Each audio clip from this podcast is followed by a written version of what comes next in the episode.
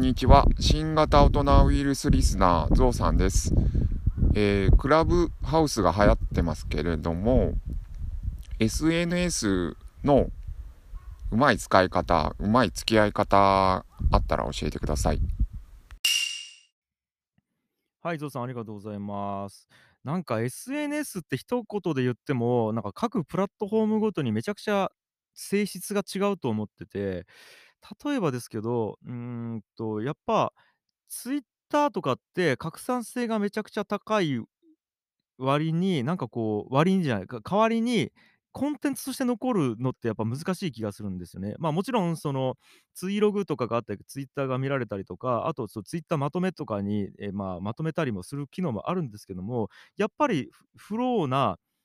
プラットフォームだなと思ってて、それに対してやっぱり Facebook とかって結構残りやすいと思うんですね。例えば1年前のやつがボーンって出てきて、あとしっかり記事になってて、えっと、ほんとにバズったらそれって、えっと、数日間しばらく残るから、良かったりするじゃないですか。だからなんかこう、何て言うんですかね、伝えるためのものと、コンテンツとして残っていくものっていうのが、なんかこう、これはこっち、これはこっちみたいな感じでばっくり分かれてるっていうよりは、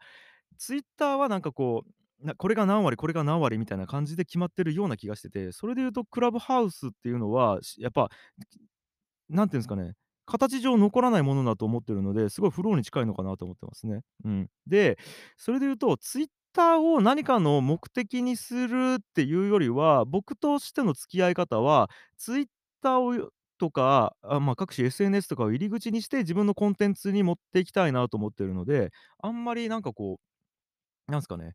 あの、ツイッターを残す目的で書いてないですし、残したくもないなと思ってますね、あんまり、はい。なんかこんな感じです。はい。